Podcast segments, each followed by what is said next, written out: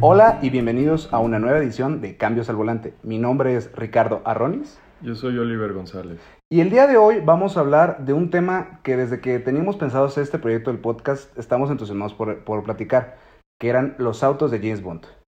Yo creo que todos nos ha llamado la atención los coches que aparecen en las películas y creo que James Bond es uno de esos de esas grandes películas que nos llaman la atención por sus autos. Ya sea que desde chiquitos llegamos a ver escenas porque nuestro papá estaba viendo la película o por algún primo, pariente, alguien que nos puso, nos inculcó la cultura de ver James Bond, veíamos esos autos pues con gadgets que sacaban metralletas, todo eso que hacía la magia de James Bond. Sí, y o sea, ellos los que hacen las películas saben incluso que la gente lo sigue por eso. Porque hay coches de James Bond que incluso han roto récord Guinness por lo que hace en, la, en las películas. Por ejemplo, quieras o no, el que empezó esa cultura fue el DB5, que era el primer Aston Martin que llegó a salir, que fue con Sean Connery. Con Sean Connery. Sean Connery. Que pues yo me acuerdo, llegaste, de chiquito llegaste a ver alguna escena con en Goldfinger, que él traía su DB5 color plata y también el villano que traía un Rolls Royce 3 de 1936, esos autos viejitos, largos, que eran pues de chofer, pero era parte de la esencia de un villano. Sí, pues de hecho este DB5 ha salido en siete películas de James Bond. O sea, muchos han cambiado, pero este se ha mantenido en las películas, llegando incluso a salir en las, las más recientes. Pues yo me acuerdo cuando fue Skyfall, que hay una escena que lleva a, a su jefa a una como bodega y que le dicen, necesitamos cambiar el auto y de la nave abre la cortina y está ahí un DB5 que se había ganado en una apuesta de póker en la película anterior. Ah, me habías platicado que hasta traía un llaverito de Aston Martin la llave. Se lo gana en, en, una, en las islas y lo guarda para él. Y ahora, para ti, ¿cuál otro auto es emblemático de James Bond? Pues el Z8.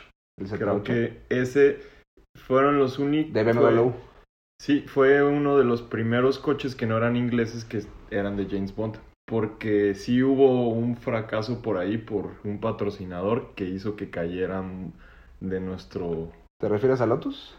No, hay una película que sale un, una AMC, un, The American Motor Company, que es ah, un coche, es cierto. pues que no está a la altura de un Aston Martin ni de un pues, BMW.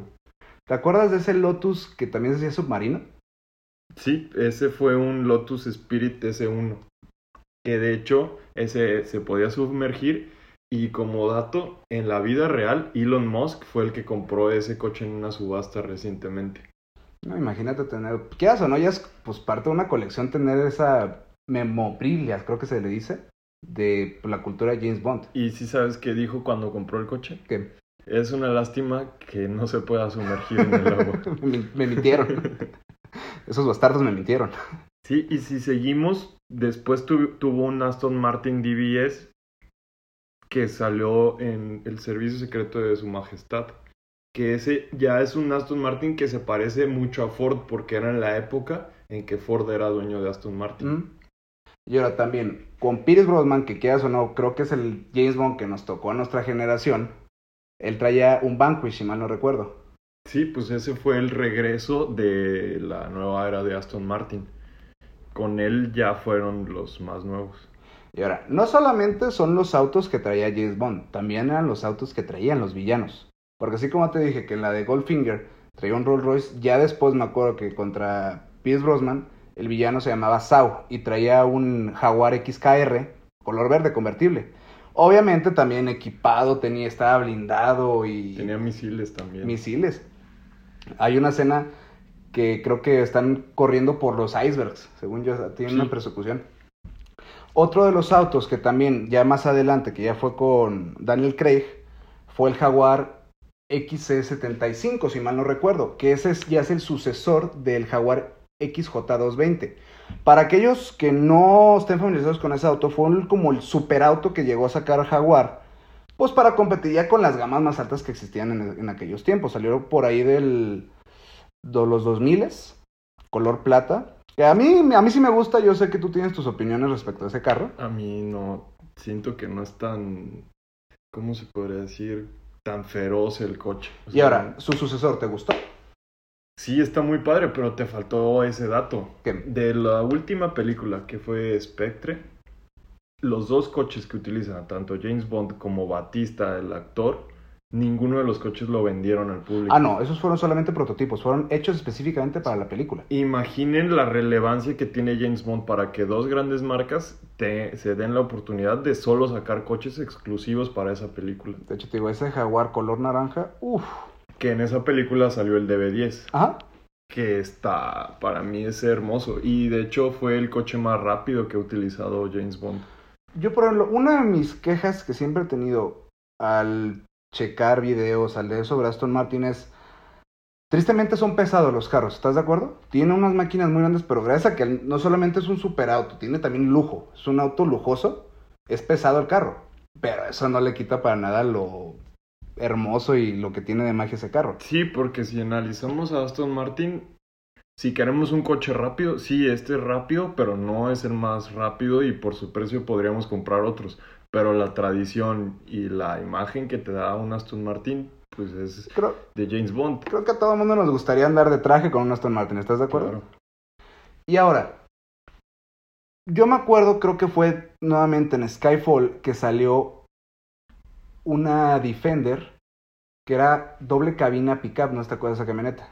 Sí, lo trajo, la trajo Moni Penny, que o sea, fue la sucesora de las películas, o sea, es la sucesora para la nueva generación de James Bond. ¿Y qué opinas de la Defender? A mí siempre se me hizo una camioneta pues clásica dentro del mundo del todoterreno.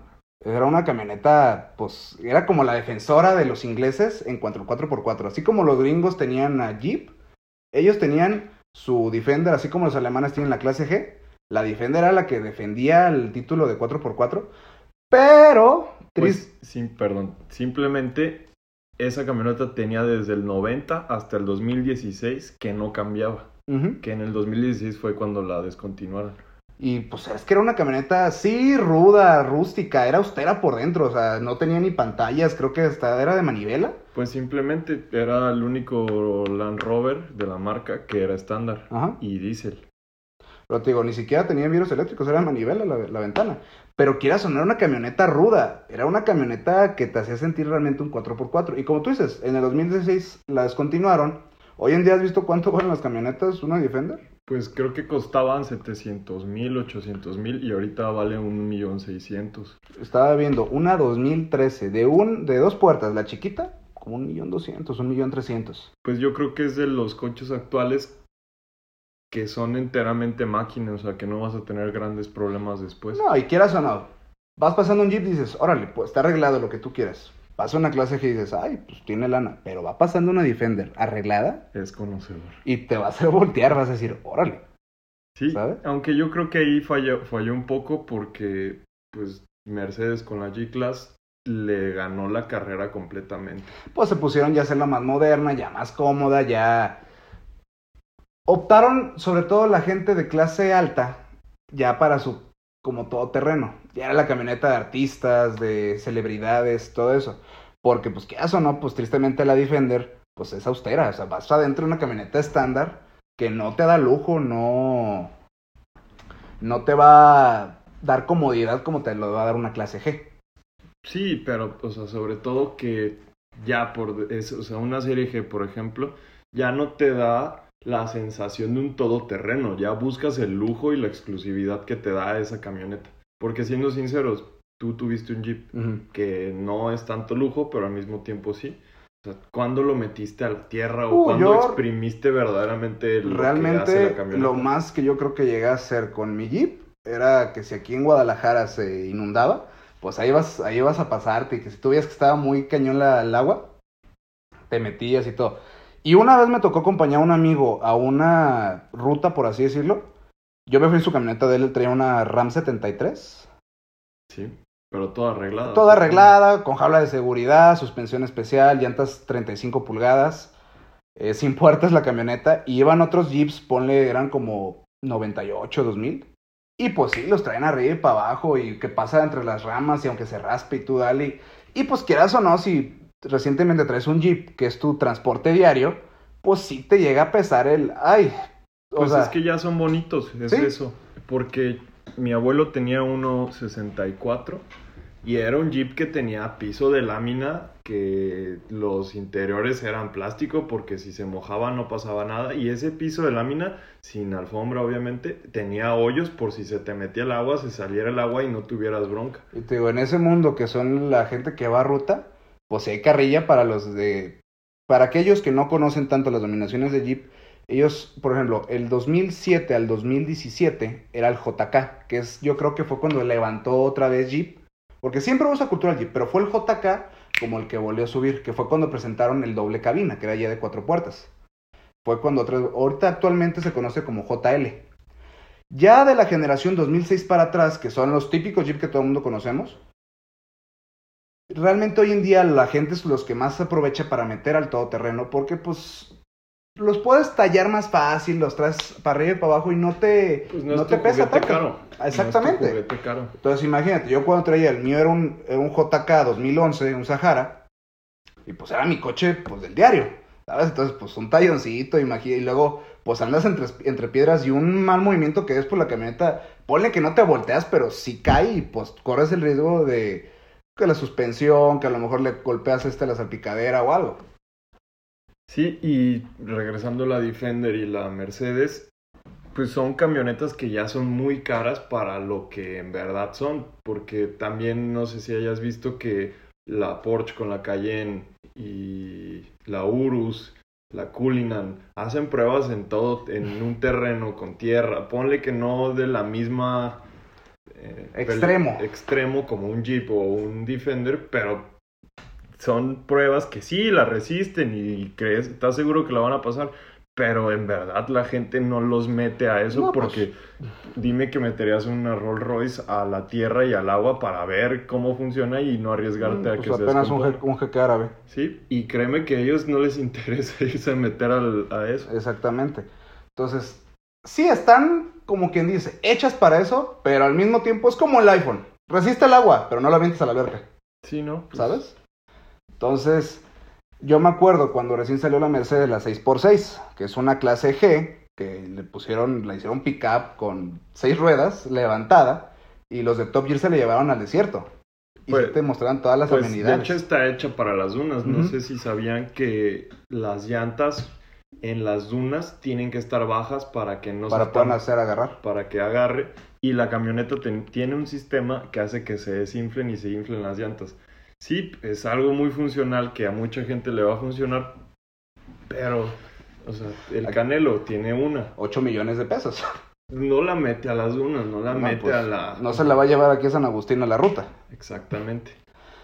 Ahora, quieras o no, cuando tú piensas en un todoterreno, cada quien tiene como su manera de querer, visualiza cómo le gustaría su camioneta arreglada, ¿sabes? Y de hecho, digo, yo que he ido a esas rutas, me da risa que hay como grupitos. Digo, yo esa vez, mi amigo traía una RAM, pero con la gente con la que iba era gente de Jeeps. Todos traían, digo, sus Jeeps 95, uno que otro 2000. Había uno que traía un Rubicon 2006, que ese sí me lata mis respetos, y lo traía stock sin, sin levantar ni nada, estándar, y la camioneta como si nada arriba y abajo. Pero en un punto nos encontramos con un grupito que traía Suzuki. Pues la nueva Jimmy, que a ti tanto te gusta. Que a Pues mí, es una la clase que verdad, chiquita. Pero Pero te digo, lo chistoso es eso. Era un grupito literalmente de, de puras Suzukis. Sí, arregladitas, levantadas, pero pues chiquitas. Y había una, una como pendiente que ya andaban todos queriendo subirse. Y el cuate que venía con nosotros, que traía su Rubicon, como si nada, fum. Y estos, uno en un punto hasta se quedó, de los de la Suzuki. pero pues vas a la aventura en esos casos. Sí, claro. Y te digo, es una experiencia muy completa y todo. Pero siempre depende mucho como tú esperes la camioneta. Yo siempre lo que les he dicho, mm, por más que le metas a una camioneta, no todo el mundo te va a pagar lo que tú le arregles a una camioneta. ¿Estás de acuerdo? Pues es de esos puntos negativos. Nadie te va a pagar el equipo porque quizá él, como dices, no tienen los mismos gustos Exactamente. o para ellos no vale la pena el pagar por eso extra. Porque simplemente algo importante cuando arreglas tu, tu Jeep o tu coche, tú estás pagando tus gustos para ver cómo va cambiando el coche y a tu gusto. No, y quieras o no, te encanta lo voltear a decirle a la gente, ah, es que yo le puse esto, fíjate que le conseguí esto, se lo puse. Y sí, habrá gente que la neta llega, tiene el dinero suficiente, le gusta, ah, así, échamelo, claro.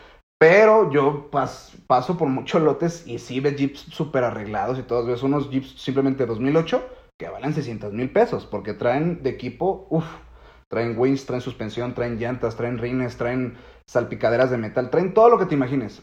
Pero es el gusto de otra persona. Y es que ahí es donde vuelves al ¿para qué quiero el Jeep? O sea, por mí traerá llantas Mickey Thompson de 10 mil pesos cada llanta, pero si yo no voy a utilizar esas llantas, ¿para qué las voy a pagar? No, y a lo mejor hasta como pensamiento de mi papá, uy, de seguro está bien traqueteado, para que le metan ese equipos porque lo gozaron. ¿Estás de acuerdo? sí, exactamente. El gran temor de tener un coche usado. Que ahora, ahorita regresando un poquito para al tema de James Bond. ¿Tú sabías que hay una como cláusula o una alternativa tarifa para Aston Martin que tienes una garantía de por vida dentro de tu vehículo? Creo que tú me habías platicado. Yo había visto de un youtuber, se llama Doc Dimuro, que él había comprado un Aston, un Aston Martin Banco, si mal no recuerdo. Como 2003, 2004. Y la neta, en Estados Unidos tienes las ventajas de que realmente sí consigues ese tipo de carros más baratos, porque hay mayor cantidad de carros. Aquí simplemente te vas a buscar un Aston Martin, pues simplemente porque no hay Aston Martin, te va a elevar el precio. Allá tienes la ventaja que hay más opciones para buscar. Y él comentaba que hay una como cláusula modalidad Aston Martin que te dan esa garantía como de por vida, no me acuerdo específicamente cómo lo planteaba él. Y él se propuso lo siguiente, se echó un road trip por todo Estados Unidos en el Aston Martin, a ver qué le aguantaba. Y él comentaba que pues sí, son carros que no te van a aguantar lo mismo que a lo mejor te va a aguantar un Versa o una camioneta, una camioneta ahí. Y él le dice, que él te comenta que en un punto alrededor falló, que en un punto ya era demasiada la carga porque son superautos, pero para corto tiempo, son como para paseos. No te van a aguantar un road trip de 3.000 kilómetros. No, y... Y de corrido. O sea, quien que tenga un coche, un auto exótico, lo saca todos los días o lo utiliza. Simplemente no es cómodo. O tú no te sientes cómodo. ¿Por qué? Porque en nuestro país, que las calles no están muy bien hechas, te da miedo pegarle al coche, que te lo vayan a rayar, que la inseguridad y todo. Simplemente acuérdate lo que nos dijeron en la agencia de Porsche. En México es el único país del mundo donde Porsche viene con una llanta de repuesto. ¿Por qué? Porque están hermosas nuestras carreteras y No, y, o sea, y tome en cuenta la gente. No sé si te acuerdas que también los de la Porsche nos platicaron de los, de los rines de un solo birlo, que son rin, birlos de carreras.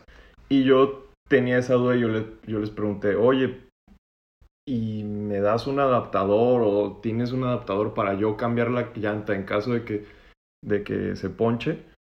Y, ah, porque otro detalle, Porsche no tiene run flat en México. No. Solamente tiene la de repuesto. No, si se poncha la llanta de un Porsche con rines de un solo birlo, Normalmente el cliente pide una grúa por su coche, nos lo traen aquí y les cambiamos la llanta. Ese es el tipo de gente que tiene ese coche. Si estás dispuesto a pedir una grúa porque se te ponchó una llanta, no es un coche que vas a traer en friega por todo No, y no es como que vas a las carreras de que, híjole, es que aquí dejo el carro y ahorita agarro un ride para llegar a mi destino. No, lo sacaste pues para pasear. Ponle que aquí en México, que te animaste de que traes un GT3 y te vas a ir de aquí a Vallarta, ¿no? Y ya, pues, eh, ya pasando tequila, se te ponchó la llanta. No, pues vas a lo mejor trajeado, vas con tu ropa buena, pues no te vas a poner a cambiar llanta. Vas a, vas a marcar la grúa, vas a esperar cómodamente arriba de tu carro que llegue la grúa y ya llegas a tu destino. Y no sé si te acuerdas de aquí en Guadalajara de un, de un Lamborghini, una, un, un huracán. Un huracán que se quedó sin gasolina. Sí. ¿Qué pasó? No le pasó como a la gente mortal que se te acabó la gasolina y pues te vas caminando a buscar una gasolinera y pues, llegas y le echas. Hubo tráfico porque él se quedó ahí esperando que viniera a traerle ¿Qué hizo? Se bajó del coche sin importarle que le iba a pasar al coche, se baja, pide un taxi, un Uber y se fue. No, no esperó la grúa o no fue a buscar la gasolina. Es por eso que esos coches simplemente no necesitan estar hechos para recorrer tantas millas como el hay muchos ejemplos en Estados Unidos de los Camrys o de las de las Tundra que cumplen el millón de millas. simplemente en un Aston Martin es impensable y por eso Aston Martin te da esa garantía. De hecho, me acordé, hay, salió un artículo de un señor, creo que es en Inglaterra, que él tiene un Porsche, si mal no recuerdo, como 70, es un 911, que él lo tiene desde nuevo, se lo regaló su papá cuando se graduó, en 1970, 60, y lo trae creo como un millón de millas.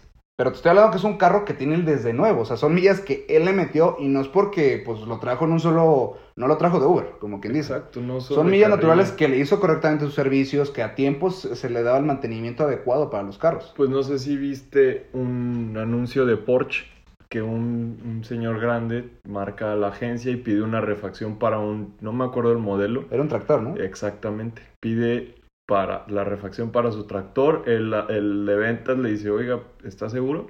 Llega su gerente y le dice, sí, sí tenemos la pieza. Llega, deja el tractor y le cambian las piezas. O sea, sí te dan ese compromiso, pero normalmente las marcas no están hechas para eso. Ay, fíjate, mucha gente no sabía eso, que hay tractores Porsche. Y todavía más, un dato, no sé si mucha gente está consciente, Lamborghini empezó como una compañía de tractores. Y esa es otra historia. Esa es otra historia para otro podcast. Pero devolviéndonos un poco al tema de James Bond. Como yo te decía, está los Aston Martin, está el Z8 de nuevo, como tú lo comentas, está el Lotus. Pero a mí algo que siempre me, me gustó también, te digo, era el carro del villano, quieras o no, es el carro del malo. Jaguar hace dos años sacó una serie de campañas que era justamente de eso, que salían tres actores. Salía el de Loki, Ajá. salía Ben Kingsley, es un actor viejito que... Es ese tipo de actor que nunca vas a ver hasta que te enseñen la foto, ¿estás de acuerdo? Sí. Y también otro que salía en la de Kikas como el malo. Y ellos hacían mención a que por qué la mayoría de los villanos siempre son ingleses. El video comienza de que el viejito está en una mansión. El Loki va en, un, eh, va en un helicóptero tomando una taza de té, todos trajeados de manera impecable, ¿no? Pero el otro, el otro villano, va bajándose de un avión y se trepa a un jaguar F-Type, blanco, coupé. Haciendo mención a por qué el villano es inglés. Y ya, pues avientan el rollo de que porque son puristas, porque son impecables, porque son de mente fría, haciendo re- este referencia al jaguar. Exactamente. Y por ejemplo, tristemente algo, que, algo malo que tiene Jaguar en los últimos años es que tuvieron un mal manejo de compañía que incluso llegó al grado de quiebra que hoy en día Jaguar es de la compañía De los Nano. Sí, está los- tan Nano, ¿no? Tata Nano. Ajá, Pues que es una compañía hindú Sí, son dueños de Land Rover y de Jaguar. y de Jaguar. Que de hecho, no sé si mucha gente lo sepa, pero tener un Jaguar hoy en día, de años atrás, realmente no es caro. Tú te puedes comprar un XJ, un XK, por alrededor de, ponle un 2008, un 2009, unos 200, 300 mil pesos. Ya a lo mejor ya uno más deportivón, hasta por unos 400 mil pesos. Y realmente traes un carro que te va a hacer ver, pues, de más dinero, ¿estás de acuerdo? Pero Sí. se devalúan muchísimo. Se devalúan mucho, mucho, mucho, mucho. Yo me acuerdo eh, un Jaguar que tuvimos, un Stipe 2003, que a mí se me hacía un carro hermoso, una coraza enorme con el típico adorno de Jaguar. Ese que ya se me hace emblemático de Jaguar. Y que ya no lo tiran. Ya no lo traen. Creo que lo puedes pedir, ¿eh? Pero ya es un gasto innecesario, porque de entrada se lo robaban mucho. A nosotros una vez nos lo robaron y de agencia costaba 5 mil pesos. Es algo que también tienen las agencias, que creo que yo pensaba que todas, pero que no te pa- no, tienen seguro de robo de autopartes por parte de la agencia. Y creo que es algo que hizo Grupo Volkswagen, que si te roban cualquier cosa del coche, ellos te lo reponen y eso, quieran o no, hace que se reduzca el robo de las autopartes. Porque el que te roba las piezas del carro le tira a que tú vayas a recuperar tus piezas a la, por en este caso en Guadalajara, a 5 de febrero, que es donde está el nido de, de Roberto Hurtado de la, de la tranza. Pero yo lo que te decía, Jaguar, el auto del villano en James Bond. ¿Tú qué, tú qué sentías cuando veías esa- esas persecuciones de un Jaguar con un Aston Martin? Yo, la verdad, siempre fui Team James Bond. Ah, no, claro, claro, claro. Tú querías ser el, el del smoking. My name is Bond. James Bond. Porque incluso en, creo que fue en Quantum, James Bond trae un fiesta. Sí, en, en un ST. Trae un fiesta. Y Pero, Pero, ese pues- carro realmente era de su chica Bond. no, es Os- que se fue a otro país y pues no puedes Ah, llevar el coche a todos lados. y otro punto que hemos tocado. ¿Qué opinas de la nueva Defender? Ah, yo te he hecho mi opinión. O sea, ese es el hijo bastardo de la Discovery con la Defender. Yo te digo algo. Yo estuve revisando la información porque no la había, vi- no había visto bien qué tenía Ajá. y le estoy agarrando. No, no, no es fea. Realmente no es fea. Yo también te digo, ya vi fotos, te digo, no te digo que es espantosa la y no, camioneta. o sea, y no está, no está tan cara. Porque vi un estudio que analizan porque dicen que esa, esa Defender contra quién compite. Porque quieras o no, la G-Wagon es un segmento No, más pues arriba. simplemente ya la más barata de la G1 creo que está en 2 millones de pesos. Exacto. La G500. La, el Jeep compite, compite consigo mismo y en un futuro podría competir con la Bronco que posiblemente la presenten en noviembre. Es que Jeep, quieras o no, o sea, son competidores en un tema de 4x4, pero al mismo tiempo cada uno es una diferente sección. Porque Jeep es 4x4, pero es como el carro comercial, ¿sabes? Como el de tiro citadino, el clase media y ni tan media. Un Jeep este, JL Sí, Sahara muchísimo. vale 930 mil pesos. Es más, el, el Sport, que es el más económico de dos puertas, te vale 730 mil, 750 mil pesos. Que es terriblemente caro. La verdad, o sea, pagar eso por un Jeep. O sea, Sí, es muy bonito y a los que les gusta lo comprarán. Pero siendo sinceros, ¿pagarías tanto por un Jeep? Ay, Yo creo que yo me iría más y creo que sí hay poquita diferencia en precios por una gran Cherokee. Que la verdad a mí se me hace muy bonito. Pues es que quieras o no, a lo mejor va a estar más cómodo, ¿sabes? O sea, yo te lo digo, yo traje un Jeep. Son, la mía era burra, era tosca, era brincona, gastalona de gasolina. Y sobre todo aquí en Guadalajara el tema de la inseguridad, que cada semáforo volteas a todos lados. Pero me crees que me encantaba tener esa camioneta. Sí, es que Es una sensación porque traes un Jeep y no sé, a aquellos que sean a lo mejor como su servidor, de que ocasionalmente te brincabas un camellón o que te digo, te- temporada de lluvias, te hacía sentir ese poder, ¿sabes? Entonces, por eso en parte comprendo que hay gente que va a comprar la Jeep, o sea, no, no me parece escabellado que a pesar de que está tan cara, la gente la está comprando porque es una super camioneta. Pero sí, si te aprietas un poquito el cinturón o le tiras un poquito más, hay otras opciones más viables, ¿sabes? Simplemente por 930 mil pesos. Creo yo que si le metes... Espérame, a eso voy. Analizaron la Defender y, o sea, concluyen que su rival es la misma Defender antes de que la descontinuaran. Porque trayendo los precios con la inflación, actualmente hay una diferencia como de 2.000, 3.000 euros, porque el precio en México todavía no está, y la analizan. Es- o sea, ya la tecnología que trae, sí está hecha la camioneta para el 4x4. Sí, y te digo, ya es, ya es una camioneta más amena de interior porque lo como te comentaba. La Defender, siendo estándar, todo plástico, austera, era un radio normal. Ya esta, pues ya trae tacómetro digital, ya trae pantalla, ya trae Ya ya es no hay automática, estándar. ya es automática. Y vienen dos tipos de motores, vienen diésel y en gasolina.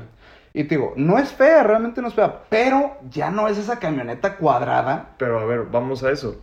Va a costar alrededor de 54 mil euros. Un millón de pesos, bueno. Un millón cien.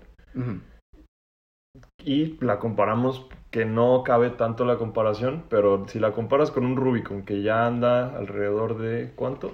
Un Rubicon, ya andan los 970, si no es que pegándole el millón o un poquito más. ¿Qué comprarías? ¿Una Defender o un Jeep? Comparado con la nueva, yo creo que sí me iría por el Jeep, fíjate. La verdad.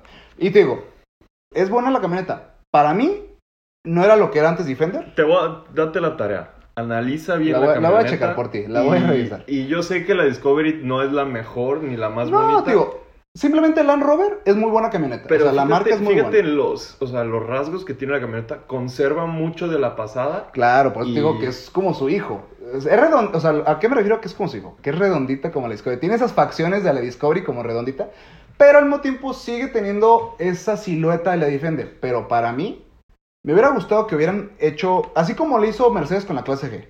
Simplemente la estilizó, la hizo más moderna, pero... Pero es que yo creo que el- es que ahí es el problema. Que la serie G nunca fue tan ruda como la Defender. Era Y- como el chavo fresa y no, esta era está- la, es la que ruda. estaba, o sea, sí era cuadrada, pero no estaba, o sea, no sé si ve- vean una Defender pasada con la de ahorita, no podían lograr lo que logró Mercedes, porque Mercedes sí fue paulatinamente cambiando el diseño de la camioneta para que se viera más actual.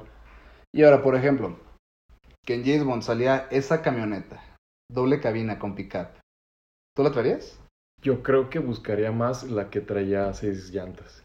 No sé si recuerdas que hay, hubo una versión que traía seis Sí. llantas. Pero a mí, por ejemplo, esa en James Bond, a mí me encantaba esa camioneta. Y de hecho, yo me acuerdo que años atrás, Land Rovers lanzó una edición especial de la Defender, que era como de una sola cabina, pero sin techo. Que era como tipo Jeep, toda negra. A mí esa, uff, se me hacía muy, muy padre. Sí, pues.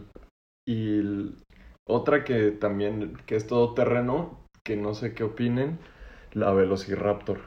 A la que viene siendo la, la, Ford, la F, F-150 Raptor de Ford. Pero con se- se Pero la hace Genesis. Sí, Que que hacen. Genesis es la casa por excelencia de modificaciones para Ford. Así como Mercedes tiene Mansory, No tanto. ¿Cómo? Porque acuérdate que. Genesis tiene su propia marca. Ellos tienen su propia marca de carros, pero aparte ellos siempre han hecho modificaciones para Ford. ¿No era Salín? Saline era más que nada para Mustang. Y también llegaron a hacer este de Ford, De digo, de la, Lobo. de la Lobo. Ajá. Pero últimamente, en los últimos años, Genesis, sobre todo nuevamente con la Raptor, se dedicaron a hacer mucha modificación para ellos. Y para aquellos que estén interesados, los recomiendo chequen. Genesis tiene su propia marca de carros que tienen una- un superauto que es muy similar al Lotus, que es el Venom GT. Pues es un Lotus. O sea, Ajá. es un Lotus modificado. Que de hecho presentaron su nuevo coche. Que promete ser el coche más rápido del mundo. Creo que trae como mil caballos. o sea. No, 1600. 1600. 1400. Y bueno, pues este fue nuestro capítulo de hoy. Va a ser difícil nombrarlo porque. ver, Hablamos de todo, o sea, originalmente queríamos hablar solamente de Bond, pero creo que al fin de cuentas esto es lo que buscamos con nuestro podcast, que es una plática que como todos nos ha- les ha pasado, que vas variando el tema. Y bueno, los vemos la siguiente semana. Les pedimos que por favor nos sigan en redes sociales, estamos como Cambios al Volante, tanto en Facebook e Instagram. Y nos pongan sus dudas o algunas peticiones que quieran. Espero nos escuchen el siguiente miércoles. Muchas, Muchas gracias. gracias.